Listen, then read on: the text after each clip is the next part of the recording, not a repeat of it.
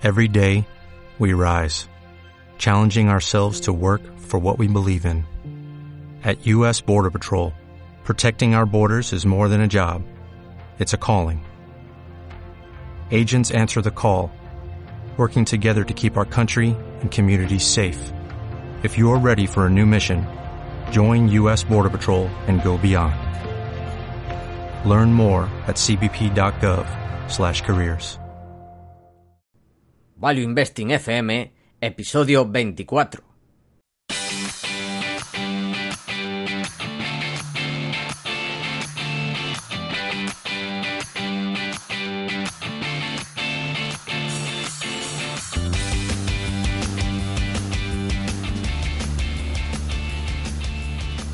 Hola, soy Paco Lodeiro.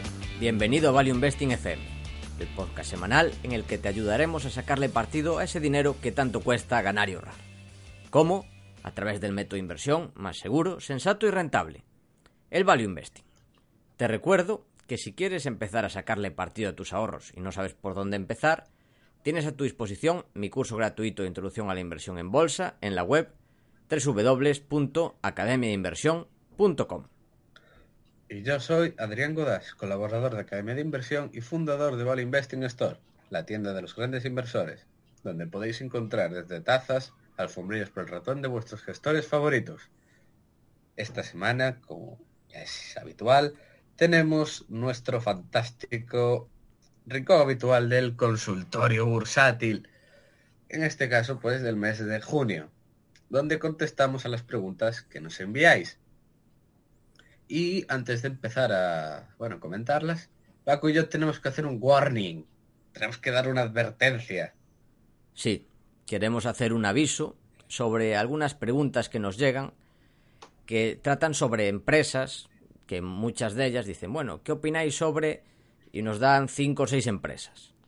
Analizar una empresa lleva su tiempo, llevan horas, días, algunos casos semanas, y claro, no podemos responder a este tipo de preguntas si justo coincide que nos hacéis una pregunta sobre alguna empresa que sí que hayamos mirado, pues podemos dar nuestra opinión, una breve opinión. Pero mm, queremos que entendáis que esto no es como en Intereconomía que la gente llama y dice, ¿qué opinas sobre esto, esto y esto? Y hacen tres rayas y dicen gilipolleces y nosotros no estamos aquí para decir gilipolleces. Este es un programa serio, no esto no es Intereconomía. Bueno, a ver, lo de que es un programa serio, a ver. Más serio que Intereconomía. o sea, no vamos de traje, o sea, no, no aparenta serio, pero el fondo es serio. Intereconomía aparenta serio, pero es al revés, el contenido es una broma. Exactamente. Bueno. Con eso dicho, pues pasamos a comentar las preguntas.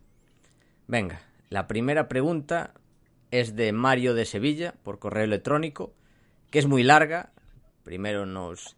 Así que la voy a resumir. Primero, eh, bueno, nos da las gracias por el programa, que le encanta y todo eso.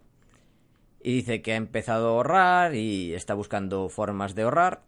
Y nos pide dedicar algún tiempo en el consultorio, incluso un episodio, a los fondos de inversión y a las gestoras. ¿Qué te parece, Adrián?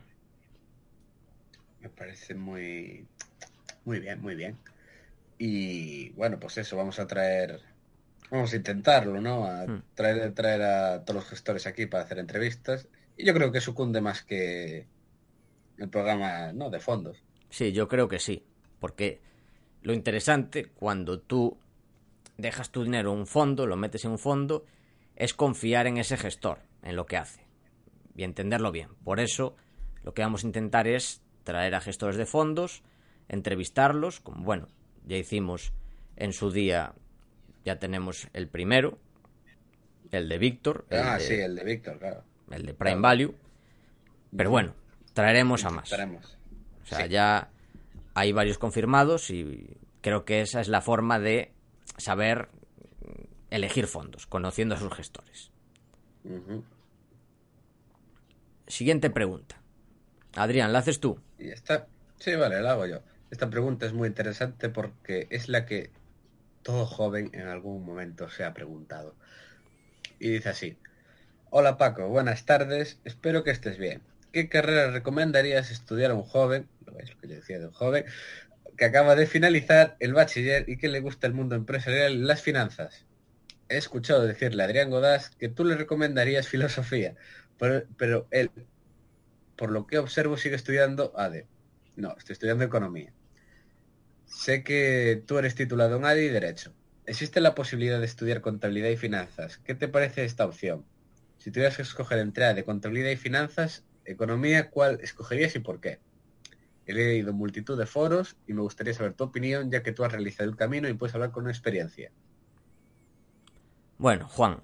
Mm, Juan Casanova. Sí. Ya te he respondido y te he pedido permiso para comentarla por aquí porque me parece muy interesante. A ver, si lo que te gusta es el derecho empresarial, o sea, perdón, si lo que te gusta es el mundo empresarial, yo lo que te recomendaría es ADE, es decir, Administración y Dirección de Empresas, o doble titulación de ADE y Derecho. Si sacas buenas notas, que es lo que le dije a Adrián, puedes entrar en el mundo empresarial o financiero en algunas buenas empresas. Economía y contabilidad y finanzas son también otras alternativas aceptables para entrar en buenas empresas. Que eso sí, con buenas notas, porque es algo muy competitivo este mundo y tienes, que de hecho se lo dije a Adrián, tienes dos opciones. O ser el mejor, tener notas altas, todos nueves, dieces y tirar siempre al diez, o si no, ser el mejor por tu cuenta. Estudiar eh, el mundo de la bolsa y ser el mejor inversor, aunque tus notas no sean buenas, porque en realidad lo que te enseñan, pues su utilidad es muy limitada. De hecho, está repleto de teorías absurdas que en la vida real no sirven para nada, pero bueno, es lo que se estudia en las universidades. No obstante, mi recomendación, que puede ser algo, bueno, poco usual, si quieres ser gestor de fondos, ya que es algo que cada vez es más competitivo, yo lo que recomendaría es especializarte en algo. Por ejemplo, estudiar ingeniería de minas, porque vas a saber más de minas que cualquiera del sector. Y bueno, cualquiera del sector, me refiero al sector de, de analistas y, o por ejemplo, algo que para mí sería impresionante, de hecho, uno de los mejores gestores de Estados Unidos es doctor en esto, que es la licenciatura en farmacia. ¿Por qué? Porque los sectores de la minería y el farmacéutico, incluido el biotech, pues son muy grandes y muy ineficientes. Un buen gestor de fondos, un buen analista que domine alguno de estos dos sectores, pues no creo que le falte trabajo en el futuro. Otra recomendación que le hice a Adrián fue filosofía, ya que puede ser interesante porque si se sabe aprovechar los estudios, bueno, pues se puede llegar a aprender a pensar mejor, a ser más racional. Eso sí, hay que tener cuidado con esta carrera, ya que corres el riesgo de salir peor de lo que entraste. Así que cuidado con ella. Y bueno, ¿qué opinas, Adrián? Y por cierto, yo le recomendé a Adrián filosofía porque para estudiar eh, ingeniería en minas tienes que ir por ciencias puras y para estudiar eh, farmacia tienes que ir por ciencias, bueno, ¿cómo se le llama? Ciencias de la salud, ¿no? La rama, digo, en el bachillerato en España. O sea, Adrián no podría pasarse a farmacia ni ingeniería, creo yo, ¿no, Adrián? No, sí que podría. Sí. Lo que pasa es que me faltaría bastante base en cosas matemáticas y, biología y cosas, sí, pero Poder, poder, puedes. Sí, ah, pues antes no se podía. Cuando estudié yo, si escogías una rama en bachillerato, hay algunas carreras, por ejemplo, derecho, da igual, podía entrar todo el mundo, pero si estudiabas, o sea, yo no podría, aunque tuviese, yo fui por ciencias puras, yo podía entrar en ingeniería, pero no podría entrar en otras. O sea, no podría entrar en medicina. Ahora da igual lo que estudies. Si llegas a la nota, puedes entrar. Sí, ah, pues no lo sabía.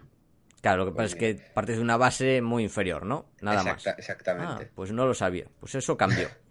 Mira, Paco aprendiendo algo nuevo. Sí, sí. Eh, yo por mi parte comentar que, bueno, para empezar, estoy en economía no ADE mm. y que lo segundo, segundo todo lo que ha dicho. Si estás interesado en el mundo empresarial, eso, sobre todo ADE, yo con economía he acabado muy asqueado de Dios, no lo recomiendo. Eh, y por lo de gestor de fondos. La verdad es que en un primer momento yo me reía, pero es que tiene toda la razón. Ingeniería de minas, farmacia, es que si lo sabes y además eres buen inversor, lo petas. Por el inversor este que descubrí, salió hace poco, que invierte solo en biotech. Porque el tío es experto en farmacia, invierte en biotecnología. Y claro, el tío es la hostia, porque como sabe de esto, controla perfectamente los medicamentos y el tío está haciendo, bueno, cobrando unas comisiones bestiales. El tío está haciendo un 30 anual, o sea. Sí, sí, y cobra un 3,30. 3% sobre gestión y 30 sobre resultados. Vamos, que en bruto eso tiene que ser a saber de cuánto. Sí, sí. Y además es un fondo long short, porque además el tío sabe, ve una empresa y dice, joder, esta la va a petar, voy a comprar, utiliza además derivados. Exactamente, o esto es una mierda.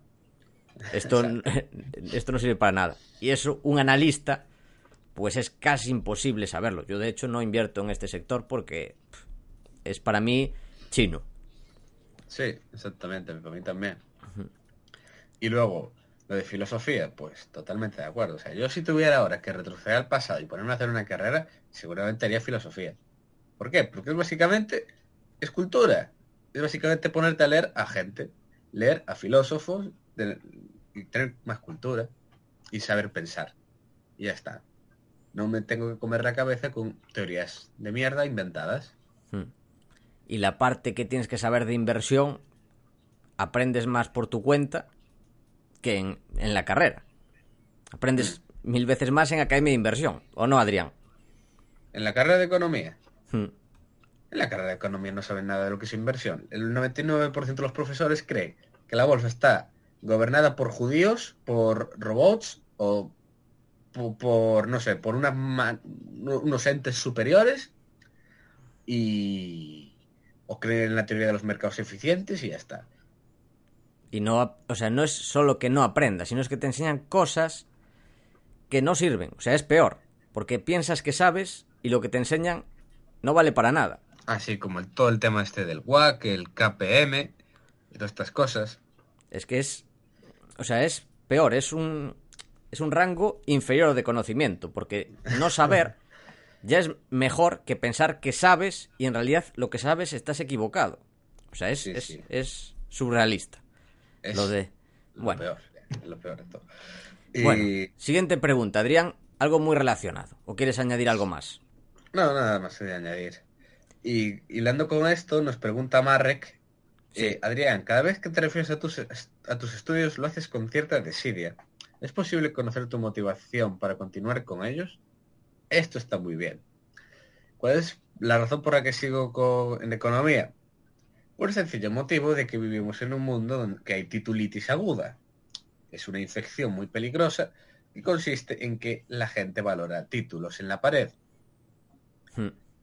Y ese es el único motivo por el que sigo en ella. O sea, porque la carrera ya te digo que me parece una chapuza. O sea, podría, todo, no sé, puedo estar en mi habitación por libre leyendo y aprendiendo de inversión y, no estudiar nada. Y sí, y acabaría muchísimo mejor. Eh, pero tengo que seguir por ello, porque la gente pide un título universitario. Y si no tienes uno, siente como la gente piensa que es que no has estudiado nada y que no, no eres nada. Sí, es la teoría de la señalización. Sí. Sirve para señalizar y ya está. Y no sirve para nada más. Y luego, mm, porque yo creo que siempre en la vida va aparecer el típico que como tiene títulos, o yo que sé, ha estudiado en Harvard, ya se cree mejor. Y... No, no, no. Nada, Como me han dicho todos mis colegas, eh, acabar rápido y dale, a correr fuera. Claro, y además cambiarse a filosofía, ahora estás en el segundo año. En dos años en principio terminarás. En cambio, si te pasas a filosofía, pues claro, retrasas dos años más, empezarías de cero. Ah. Que bueno, pues es... A ver, tienes que decidirlo. Nada, nada, que va, que va, me quedo, me quedo. Se queda.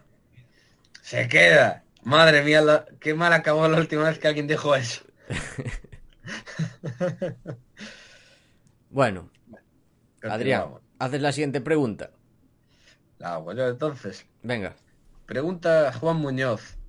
Hola, me he interesado mucho en invertir en la bolsa y me interesa mucho la inversión en valor. la verdad, me gusta este tema y mi pregunta es, ¿a partir de cuántos millones de... Bueno, iba a decir de dólares, pero me parecía ya muy, muy forzado. ¿Cuántos millones de dólares se puede vivir de la bolsa? ¿Es posible llegar a dedicarse únicamente y vivir de esto? Que es una pregunta de Juan Muñoz, por correo electrónico. Sí, sí. ¿Cuántos dólares, dólares nos hacen falta? ¿Cuántos millones de dólares? Aquí primero depende de tu nivel de vida, claro. No es lo mismo si gastas mil dólares al mes que si gastas diez mil. Entonces, si gastas diez mil, pues son diez veces más. Pero en principio, para una persona con un nivel de vida mm, normal, yo creo que medio millón, si eres buen inversor, claro, si sabes invertir, puede ser suficiente. Para eso no puedes gastar todo lo que ganes. Tienes que también, una parte de lo que ganes, pues ir reinvirtiéndola para que el efecto bola de nieve, el interés compuesto, siga funcionando. Pero a partir de medio millón o un millón para asegurar, pues yo creo que se puede vivir perfectamente de la bolsa. ¿Qué opinas, Adrián? La verdad, no he hecho los cálculos. Hmm. Yo soy un, como dicen los americanos, addict to the game. Hmm. Entonces, yo trabajo esto hasta hasta que pueda y yo esto no lo dejo, me da igual, me da igual tener un millón que dos o diez. A ver, pero no es dejarlo, es vivir de ello, únicamente vivir de las inversiones. O sea, es todo lo contrario, es dedicarte full time. Es que no lo sé. Es que no lo sé. Bueno, pues no, le hagas caso a Adrián. los cálculos. Los cálculos los he hecho yo, así que medio millón puede ser suficiente, un millón para asegurar. Y ese es, esos son los cálculos. Bueno, Adrián, te hago la siguiente pregunta, de Jorge, que es si recomiendan algún screener de los que se encuentra en GuruFocus o no debería utilizar screeners para buscar compañías. ¿Qué opinas de los screeners, Adrián? Pues yo en mis inicios, cuando era joven inexperto, yo los usaba bastante. Hoy en día ya no, sinceramente, yo ya no, no los suelo utilizar, la verdad. Mm, si hubiera que recomendar alguno, pues, por ejemplo, yo usaba mucho el del Financial Times. O mm. también, por ejemplo, el de Finbiz. Eh, hmm. Focus también tiene, ¿o no? Sí, sí. Sí, también tiene. Pero sobre todo, sí, yo usaba mucho el de Finbiz y Financial Times. Y yo no sé, Paco, si tú también quieres añadir alguno. Mm, no, está bien. Esos tres están, están bien. Y bueno, los screeners a ver, tiene su utilidad. Yo tampoco los utilizo mucho, pero sí que pueden ser útiles. Es una herramienta más para encontrar ideas de inversión. Hay gente que le gusta más, otra que prefiere otras, pues eso. Solo hay que saber utilizarlas y sobre todo no fiarse ciegamente los screeners. O sea, ah. screeners es para encontrar ideas. Luego esas ideas hay que analizarlas en profundidad. Hmm. Y continuamos con una pregunta de AS, no sabemos quién es, que dice, quisiera preguntarle su opinión acerca de la confiabilidad del value investing en el sentido de que las empresas pueden manipular los datos que publican y o el momento en el que decidan hacerlos públicos. ¿Cree que la mayoría de empresas son, serias en este sentido? Bueno, ¿o en qué porcentaje? Bueno, a eso creo que ya te he respondido por correo. Esta es una pregunta por correo electrónico. Ya respondí, pero comparto aquí la respuesta. Y digo que en general, los datos que dan las empresas, en general, son fiables. Son muy pocas las empresas que engañan a los accionistas. Aunque también es cierto que parecen muchas si tenemos en cuenta el impacto que tiene esto en los medios de comunicación. Aquí sucede algo parecido como lo que sucede con accidentes de aviación, ya que el transporte aéreo es de los más seguros del mundo.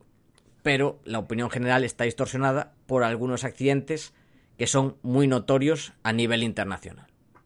De hecho, es más difícil morir en un accidente aéreo que morir en coche de camino al aeropuerto. Pues esta percepción de la inversión, que bueno, yo entiendo es un buen argumento, pero la realidad no es así. Son muy pocas las empresas que engañan en sus cuentas anuales digamos, engañan a nivel fraude. No digo cierto maquillaje, pero a nivel fraude son muy, muy pocas. ¿Algo que añadir, Adrián? No acentuar. Perfecto, pues hago la siguiente pregunta, te la hago a ti, Adrián, a ver qué te parece. Es una pregunta anónima. Hola, ¿cómo veis el sector de la construcción en Reino Unido? Estoy investigándolo y estoy topándome con empresas financieramente muy sólidas, con un buen crecimiento, con PER de 6-8. Por ejemplo, CRST o Berkeley Group. ¿Opinión, Adrián? Bien, como le dijimos antes, no contestamos empresas de... Bueno, o sea, perdón, no contestamos preguntas de empresas, sectores y cosas que no conozcamos. Pero en este caso, quise poner esta pregunta por un motivo. Y es porque mencionas Berkeley Group. Yo, sinceramente, no sé qué clase de sector de la construcción has buscado, o es que el screener lo etiquetó así. Es que Berkeley Group, o sea, es que no es construcción, es una empresa que está montando una mina en Salamanca, una mina de uranio. Y no tiene otra cosa, es solo eso, está montando una mina allí. Y, bueno, claro, la empresa es británica, pero opera aquí. Entonces, claro, yo no sé a qué te refieres tú con el sector de la construcción. Porque además es que es un sector que a mí no me gusta nada, la construcción. Y en Reino Unido, pues ya te digo, es que no conozco nada. O sea, es tipo Atalaya, pero en uranio, ¿no? Berkeley. Sí, Atalaya. Bueno, Atalaya, lo que pasa es que son todos españoles, pero hmm. cotiza en Reino Unido y opera aquí. En caso hmm. de Berkeley, no, son, son todos británicos y también tienen la mina aquí. Bueno, perfecto. Bueno, ¿haces tú la siguiente pregunta? Sí, esta además es muy interesante, la podemos contestar ambos. Venga. ¿Qué es? Fernando Alonso nos dice, mérito Quintana es más partidario de la inversión con ROICs altos, aunque los PER no sean bajos. Vosotros puestos a elegir cuál es vuestra preferencia. Barato, retornos del capital o un balance entre ambas cosas. Saludos. Bueno, respondo yo primero. Venga. venga. A ver, baratos siempre, siempre. Pero hay empresas que son baratas y tienen el PER alto. Que es lo que hay que entender. Per alto o per bajo no quiere decir que una empresa sea cara o barata. Dependerá de lo que gane en el futuro. Eso es lo que te dice la relación entre el precio de hoy, la cotización de hoy, y el beneficio neto del último año. Pero eso no quiere decir que sea barato o caro. Mucho cuidado con esto. ¿Qué prefiero? Yo prefiero empresas de calidad con altos retornos de capital y que puedan seguir reinvirtiendo a largo plazo. Pero eso no quita que en mi cartera tenga alguna empresa que no sea de este tipo, sino que sea barata por otros motivos, porque cotiza a un precio muy barato sin ser una empresa de, alta, de alta calidad. Pero bueno, hay de todo. Pero bueno, mi preferencia es eso, empresas de calidad. ¿Tú qué opinas, Adrián? Yo, pues yo, yo tengo de todo la verdad. Yo tengo muchas cosas, tengo más así que son empresas súper normalitas, pero baratas, que estaban tiradas de precio. Por poner un ejemplo que sé que compró bastante gente, Black Diamond. Hmm. Tú, Paco, también la tienes. Sí, sí. Joder, es un, negocio pues bastante meh, bastante fruchiño. Sí, sí. Pero, pero es que estaba... es que era impresionante lo barata que estaba. Estaba, sí, era, mm, por debajo de menos de la mitad de book value, vendiendo activos por encima de book value. O sea, era escandaloso. Y, era así. En cambio, luego tengo otros que son máquinas de retorno al capital infinito, hmm. como por ejemplo Paradox, hmm. que es una empresa de videojuegos. La empresa, además a mucha gente le troleé mucho con eso, está estaba a per 50 Hmm. Y lo que ha sucedido es que presentó resultados, presentó nuevos juegos, fue espectacular. La empresa se ha hecho más 100 en, dos meses, estando hmm. a per 50. ¿Por qué? Por esto que comentábamos del retorno de capital. Es un sector donde no necesitas casi capital para funcionar, el retorno que le sacas es altísimo y no necesitas casi reinvertir. Entonces, una máquina es una máquina de imprimir billetes como la que tiene el Banco Central. Hmm. Sí, además el equipo gestor impresionante, los resultados impresionantes también. Sí, sí, el fueron una locura. el, CEO de Paradox es, o sea, es de mis favoritos, de los que tengo en carteles de mis favoritos. Es increíble el personaje que es. Y, y, eso, suelo tener de todo. En general, estos negocios sí que son tan bonitos, tan rentables, múltiplos saltos, tecnología siempre. Yo suelo ser bastante receloso de ellos, pero bueno, si es una cosa así como la de los videojuegos, me mola. Aunque en general yo suelo tender más a negocios cíclicos. Hmm. En general me gustan los, los sectores de mierda, los odiados, los Hmm. parias. Sí. A ver, como ves, lo ideal es combinar las dos cosas. Buscar cosas que va- vayan a valer más en el futuro, ya sea por calidad o porque a día de hoy están muy baratas, aunque no sean negocios de mucha calidad. Ahí la da. Bueno, siguiente pregunta, de Sebastián Schaffner. Sugerencias de libros sobre ventajas competitivas. Adrián, empiezas tú. Ah, sí, podemos sugerir ambos. En el anterior programa de ventajas competitivas, yo creo que los comentábamos, pero Sí. no estoy seguro. Creo que sí, así que, bueno, remitimos ese programa, pero bueno, podemos comentar algún libro. Sí, que básicamente, además, lo, lo básico, todo el mundo lo sabe, que son los libros de Michael Porter, Sí. que son estrategia competitiva y ventaja competitiva, Hmm. que son la base de todo lo que es la estrategia competitiva de una empresa. Hmm. Y luego también está el, el pequeño libro que genera riqueza de Pat Dorsey, Hmm. que Y también... bueno, Y Quality Investing de, de Cunningham, buenísimo, que acaba de salir hace nada, pero es buenísimo el libro. Eh, Lo han traducido al español ya, ¿no? Sí, El de Que- Invirtiendo en calidad, creo que se llama. sí, eso, invirtiendo en calidad se llama. Vale. Y luego también me gustaría añadir uno, este está en inglés. Yo todavía no lo he leído, pero tengo. La gente me habla súper bien de él. Tú creo que lo has leído, que es el de Competition Demystify. Ah, sí, sí, sí, muy, muy, muy bueno también.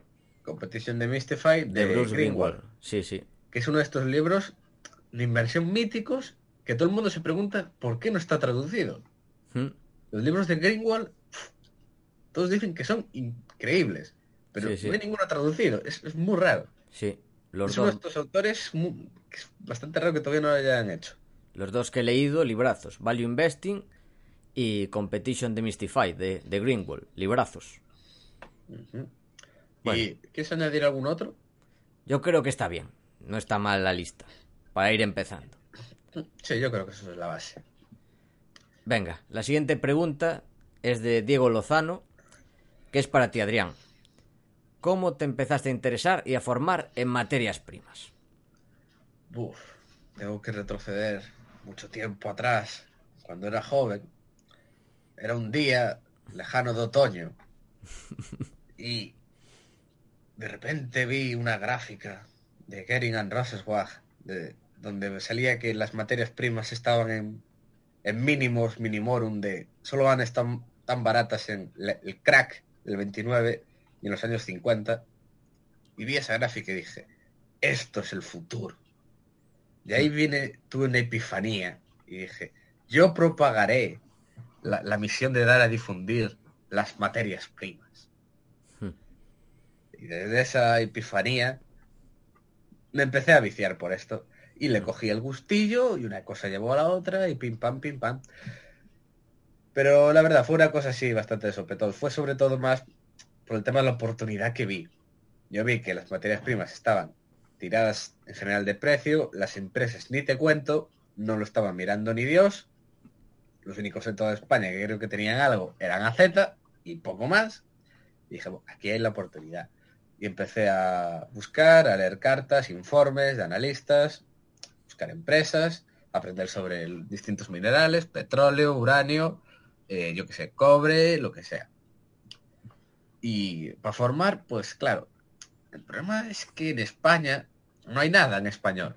O sea, de materias primas no hay nada. Cuando digo nada, es que es... No, no sé, es que creo que no he encontrado nada, salvo algún artículo de gente comentando por ahí. Y... Pero bueno, es lo que hay. Esto me suele preguntar mucha gente, temas para formación o, libros. Y yo ya digo, es que no hay casi nada. O sea, lo único que te puedo recomendar son libros tipo Hot, Commodities de Jim Rogers, los informes de Gering and Rosenzweig, o yo que sé, Insider Guide in Mining Sector de Coulson, o así. Es que no te sabría también decir. Es que ya te digo, es una de estas cosas que aprendes de manera muy orgánica.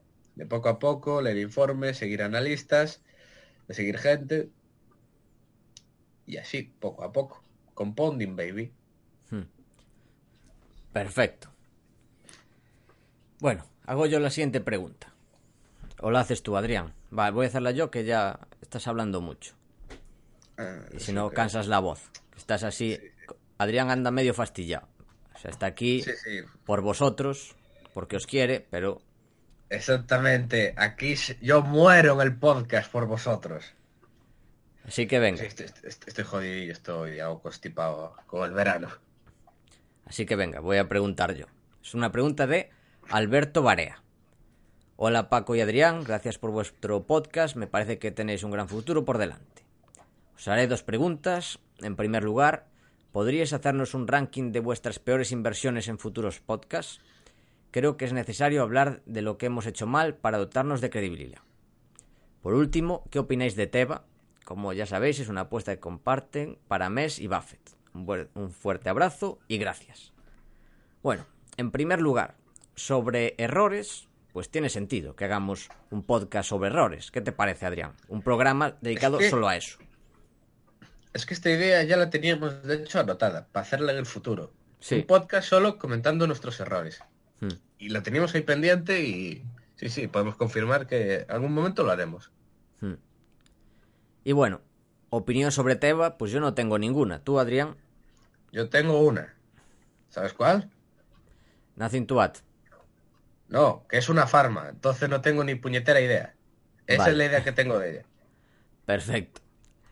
Bueno, No, es que es un sector que yo odio, o sea, no sé tú, Paco, pero el sector de las farmas, a ver, yo no lo odio. O sea, a mí me gustaría conocer, saber de ese sector, pero es Ufa, imposible. O sea, tendría que Es que- estudiarme la carrera de farmacia para empezar.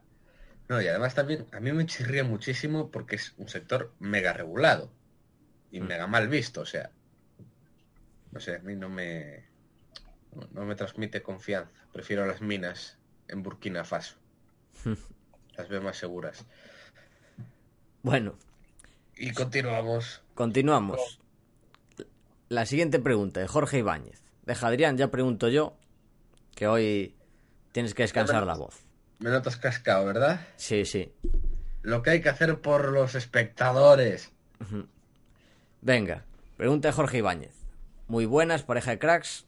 Como no sé dónde escribiros, bueno, digamos, voy a hacer un resumen porque es un poco largo, que fue a Japón y que bueno, que estuvo mirando empresas, Rakuten, Big Camera, Family Mart y que como va a haber Olimpiadas en 2020 y como los japos son unas máquinas de producir y muy eficientes, pues piensa que puede estar la cosa interesante. ¿Qué, qué opinamos sobre invertir en Japón? Adrián, ¿qué opinas? Mi opinión es que eso se está convirtiendo ahora en el paraíso del deep value. Hmm, O sea, eso es espectacular. Sobre todo, a ver, tienes el problema de lejanía cultural. hmm. Hay que entender muchísimas cosas de cómo piensan los japoneses, porque piensa que en una empresa el accionista es el cuarto. Antes, antes está el, el Estado, eh, los proveedores, los clientes, y tú eres la última mierda. El accionista. no, eres el quinto, los trabajadores. Bueno, bueno, vale, claro, los trabajadores. No, no, tú eres el último de todos. Si eres el último. De hecho, de hecho, allí está mal visto recomprar acciones, dar dividendo, todas estas cosas están allí muy mal vistas. Eh, ya te digo, es que tienes que entender muchísimas cosas. A mí me parece un curro que yo no soy capaz ahora de ponerme a ello. Además que está, la mayoría no presenta nada en inglés, está todo en japonés. Sí. La- muchas son microcaps que no las sigue ni los propios bancos japoneses. Hmm. Y por eso yo creo que es un trabajo muy bueno delegarlo. Y para temas este de Japón, el que esté interesado, le recomiendo mucho una charla de Marga Risail, que da del Marga, Ga- Marga Rigasait. Vale. Es que soy un poco complicado. Eh, en el fondo, Japan Deep Value, que Mm. lo está haciendo increíble. Es bestial la rentabilidad que está logrando. Una charla que tiene en Value School. Y es que se llama Japón, otro, otro punto de vista o algo así. Es increíble. Y, y de hecho, tú miras la charla, dura hora y media, es que te dan ganas de darle el dinero y empezar a, empezar a ganar. Es increíble. Te cuenta cómo están encontrando a patadas empresas que capitalizan la caja y cosas así. Y es bestial. Pero te digo, es un trabajo que yo estoy encantado de delegar. Yo, para hacerlo yo mismo, uff. Es que te digo, es que más no sé japonés. Tú si sabes japonés, ya que viajaste, pues bueno, puedes intentarlo, pero yo, uf, yo no. ¿Tú qué opinas? que también recomiendo la, la charla de Mark y, y el fondo Japan Deep Value, que es el que gestiona, puede ser una buena idea de posicionarse allí. Yo tengo alguna empresa japonesa en cartera, que no es Deep Value, de hecho, pero bueno, sí que puede ser buena idea en este caso delegar, porque de hecho en el fondo eh, lo que hacen es contratar a traductores para traducir las, bueno, los informes, porque si no es imposible. Claro. Y bueno, básicamente es eso. Y, y si ves la rentabilidad del fondo, pues es absurda. De lo alta que es. Es espectacular, están haciendo más de un 30 anual. Sí, sí. No sé cómo va este año, pero desde comienzos deben llevar más de un 50% de rentabilidad. Sí, sí, es, es increíble. Y no lleva casi nada de tiempo. Hmm. Bueno, Y, y sin nada más que añadir, pasamos a una... Bueno, son dos preguntas realmente, bastante Sí. largas. Y además está muy interesante, porque esta, hay mucha duda al respecto sobre estas empresas y mucha gente mm, a mí me suele preguntar. Voy a respirar hondo y voy a poder hablar bien. Alex nos dice, excelente podcast, no me pierdo ni una. Por cierto, me gustaría haceros algunas preguntas por si las consideráis de interés para el próximo consultorio bursátil.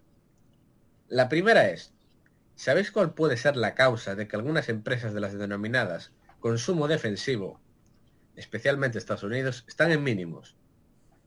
Eh, cito algunas. Procter Gamble, Johnson Johnson, Kraft.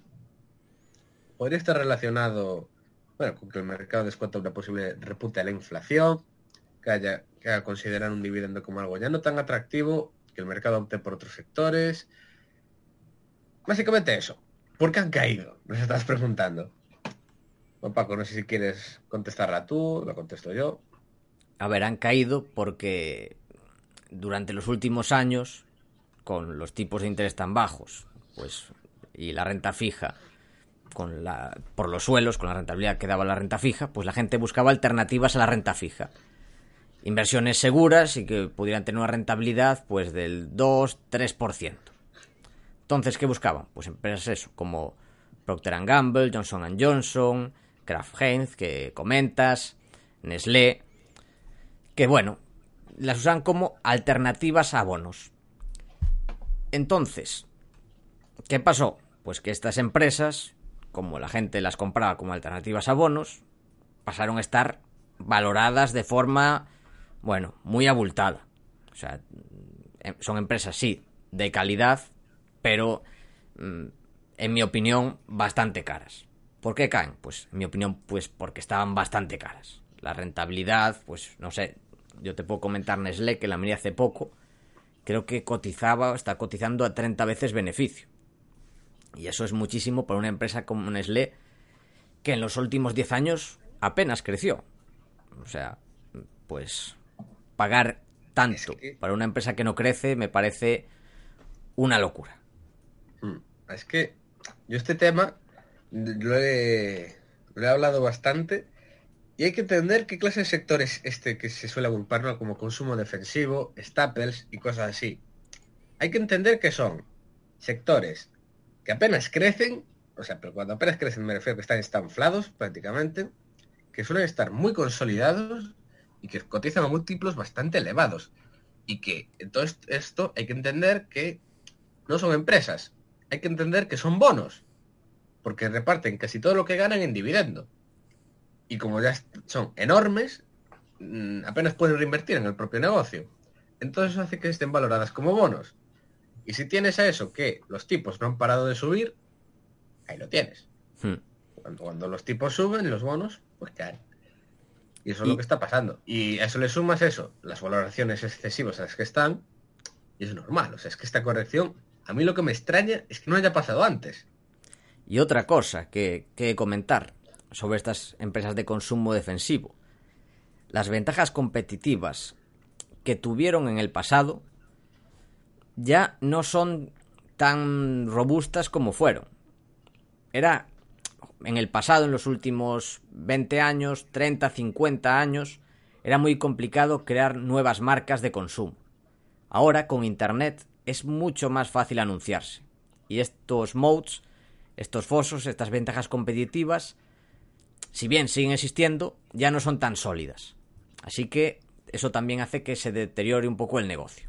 Esto depende también de cada empresa, pero en general es más fácil que entren nuevos, nuevas empresas a competir, usando otras técnicas de anuncios por internet o marketing de guerrilla. Exacto, porque es que es lo que yo, lo que yo digo, es que si tú buscas las grandes, no crecen, pero en cambio si buscas ya las enanas o medias, que también hagan así consumo, ellas sí que están creciendo. Y ves que por eso, que las ventajas también se están deteriorando por el tema de Internet. Y esto yo creo que no tenemos nada más que añadir, creo que lo hemos hmm. dejado bastante claro. Sí.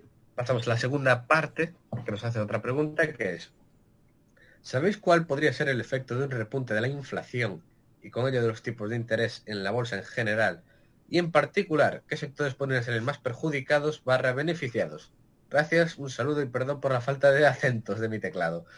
Hmm. Bien. ¿Qué, comentamos, Paco? Venga, repunte la inflación. Pues si hay un repunte en la inflación, lo normal es que, como dices, suban los tipos de interés y qué sectores podrán salir más perjudicados. Pues yo, en vez de hablar de sectores, a mí me gusta más hablar de compañías. Y yo, en mi opinión, creo que las que más van a sufrir son las más endeudadas, que están pagando unos intereses por la deuda muchas del 2%, uno y pico, 2, 3%, y si van a tener que pagar intereses mayores, si tienen que volver al 5 o 6%, pues van a sufrir mucho sus márgenes. Es mi opinión. ¿Tú qué opinas, Adrián?